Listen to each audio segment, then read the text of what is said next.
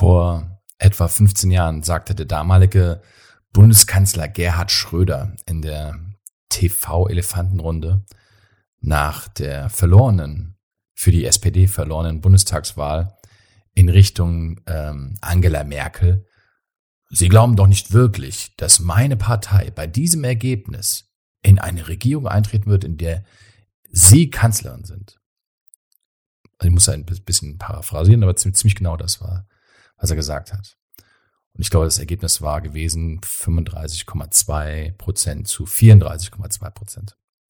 Da haben alle total perplex geschaut. Ist Schröder betrunken oder nur siegestrunken, obwohl er verloren hat? Und bis heute ist das der erinnerungswürdigste Moment in einer deutschen politischen Fernsehdebatte geblieben. Dieser Moment. Da würden, glaube ich, die Amerikaner nur ganz müde lächeln. Die Debatte, Fernsehdebatte heute Nacht zwischen Donald Trump und Joe Biden war eine, eine einzige Aneinanderreihung solcher Momente. Ein, ein unwürdiger Schaukampf zweier älterer Herren mit unterschiedlichen Motiven, unterschiedlichen Strategien, unterschiedlichen Ansprachen, nur mit dem gleichen Ziel. Das Land davon zu überzeugen, dass man selber der Richtige ist, Präsident der USA und damit äh, der mächtigste Politiker zumindest der Welt zu werden. Trump schaltete dabei relativ schnell auf Attacke, so wie ich das äh, auch vorhergesehen hatte. Und so wie er es eigentlich immer tut. Also überraschen durfte das niemanden. Das haben wir schon 2016 gesehen. Doch was heute Nacht passierte, das war, das war die, die Maxi-Single, der Turbo, Dauerfeuer. Bloß nicht ausreden lassen. Selbst äh, Moderator Chris Wallace kam, kam kaum hinterher, Trump zurechtzuweisen und um ein äh, faires, im Vorfeld ja äh, mit den Teams abgestimmtes Verhalten ähm, zu bewegen.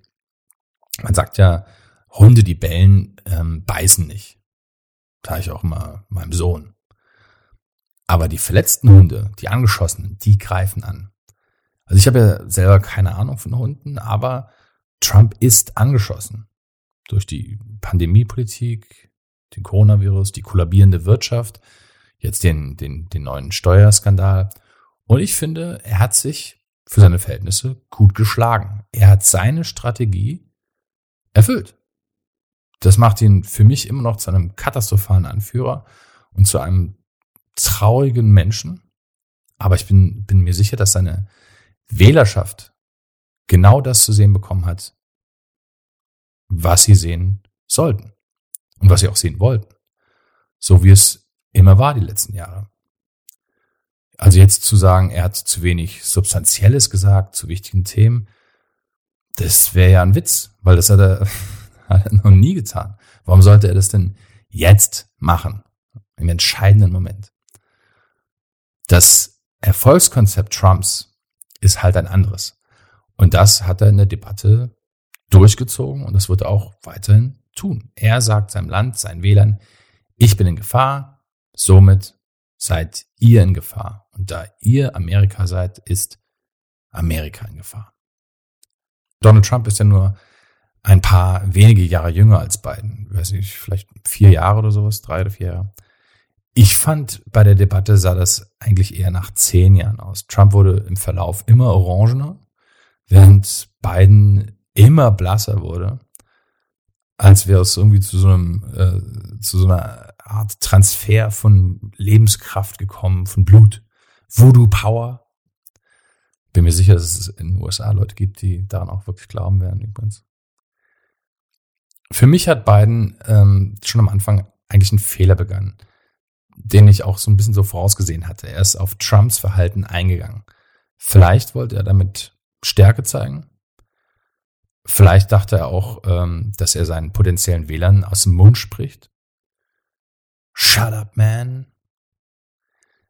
dafür wirkte er, finde ich, und dafür wirkte er, finde ich, nicht kräftig genug. Er konnte immer nur äh, müde lächeln und mit dem Kopf schütteln.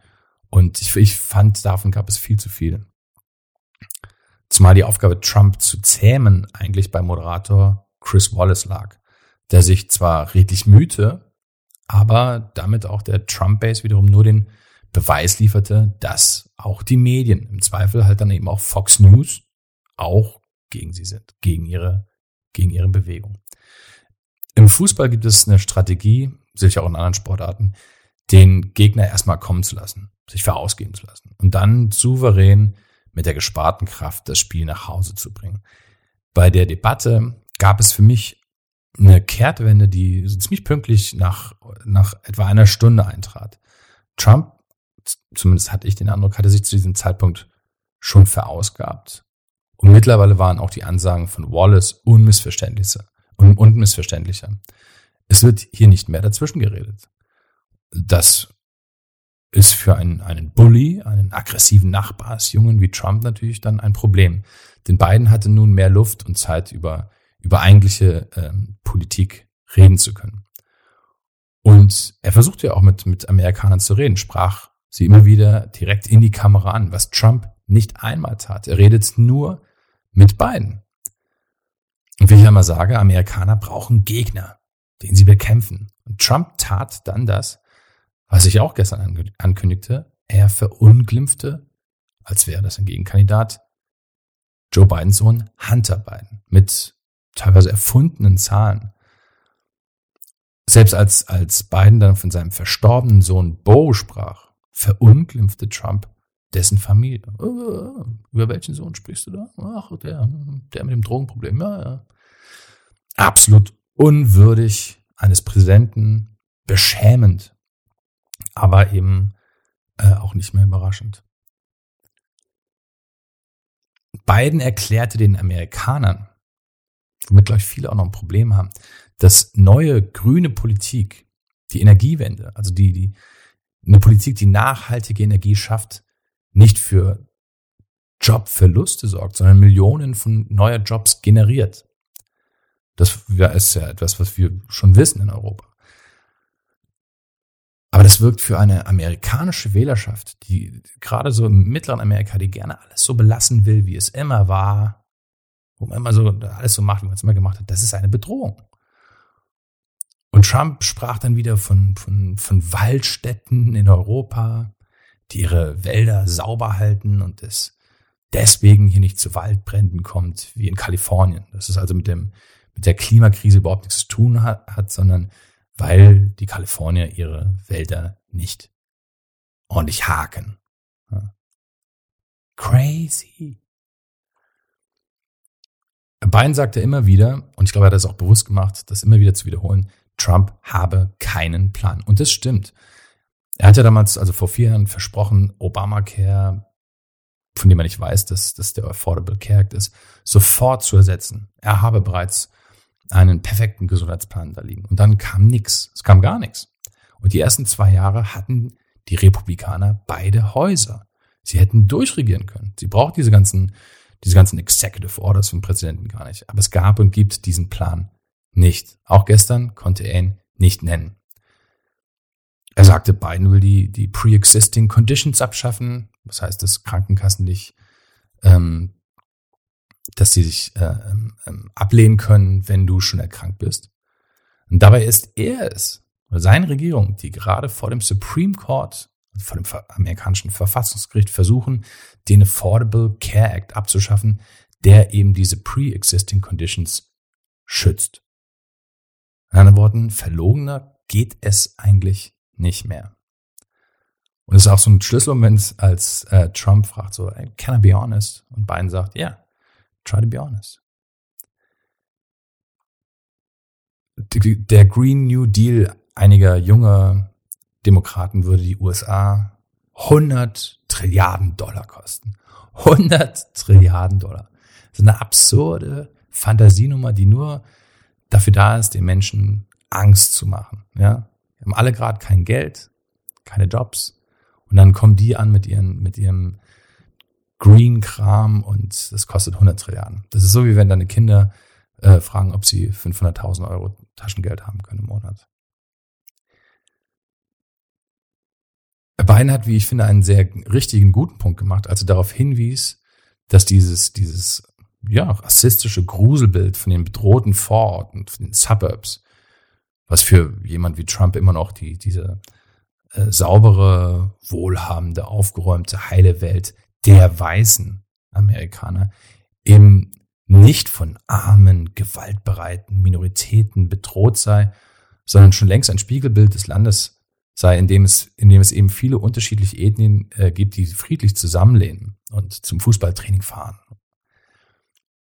Und ich weiß, dass viele Amis diese Rassenangst schlucken. Dass Mitglieder meiner eigenen Familie in den USA leben in dieser erträumten Fox News Welt, in der man sich vor den Schwarzen und den Braunen schützen muss.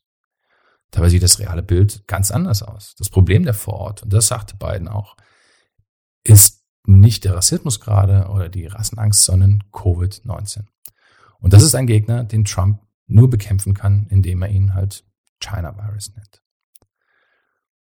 Als er dann äh, aufgefordert wurde, White Supremacist Gruppen abzulehnen, dann konnte er es nicht. Er konnte es nicht.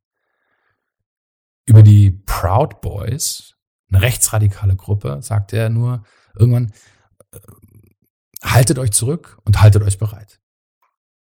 Haltet euch zurück und haltet euch bereit. Wahnsinn. Die feiern Trump gerade, weil sie erwähnt wurden. Nochmal, das Ziel Trumps ist höchstwahrscheinlich, höchstwahrscheinlich nicht im Gefängnis zu landen. Staatsanwälte sind hinter ihm her. Das sind sie nicht immer übrigens. Also Staatsanwälte waren nicht hinter Bush oder Obama her. Wenn er ab dem 20. Januar 2021 tatsächlich ein normaler US-Bürger ist, könnte es für ihn und seine Familie wirklich existenziell gefährlich werden. Klar kämpft er und klar kämpft er mit allen Mitteln. Auch das darf äh, nicht überraschen. Seine Base muss er nicht überzeugen. Die sind eh schon auf seiner Seite. Das bleiben sie auch. Er muss die Wechselwähler ermüden. Die muss er nicht mal für sich gewinnen. Er muss ihnen klar machen, dass sie die Wahl gar nicht entscheiden können. Und ich glaube, dass diese Strategie durchaus aufgehen könnte. Ich hoffe, sie wird nicht aufgehen, aber ich glaube, dass das ein Plan äh, ist, der durchaus funktionieren kann.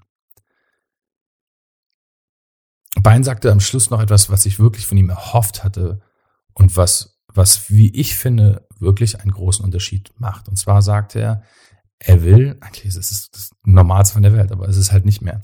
Er sagte, er will Präsident aller Amerikaner werden, auch der seiner Gegner. Das hat Trump nie getan. Wenn du nicht für mich bist, bin ich gegen dich. Wenn du nicht für mich bist, bist du gegen Amerika. Denn ich bin Amerika. Wo haben wir in Deutschland sowas schon mal gehört? Die nächsten Debatten, äh, denke ich, werden ähnlich ablaufen. Trump wird nichts von Substanz zu sagen haben, denn das hat er in vier Jahren nicht einmal geschafft. Er versteht auch Politik nicht, es ist ihm auch zu langweilig. Ähm, Biden wird für Inhalte werben und den Amerikanern zeigen müssen, dass diese Inhalte eben wichtig sind und nicht ein alberner, absurder Showkampf, an dem er sich sowieso weniger beteiligen sollte, wie ich finde. Die nächste Debatte findet Donnerstag in zwei Wochen in Miami statt. Dazwischen gibt es noch am ähm, Mittwoch nächste Woche die Debatte der Vizepräsidentschaftskandidaten. Normalerweise ist es eine ziemlich müde Veranstaltung, so ungefähr wie ein zweit, zweite Liga-Duell. Und als HSV-Fan sehe ich davon einfach eh schon viel zu viele. Ähm, Kamala Harris wird, ähm, wird angriffslustig sein. Mike Pence mit dem Kopf hin und her wegen und sagen, oh, Americans don't want that. Wie immer also. Okay, so viel zunächst dazu. Vielen Dank fürs Zuhören und sagt mir gerne, wie ihr das seht.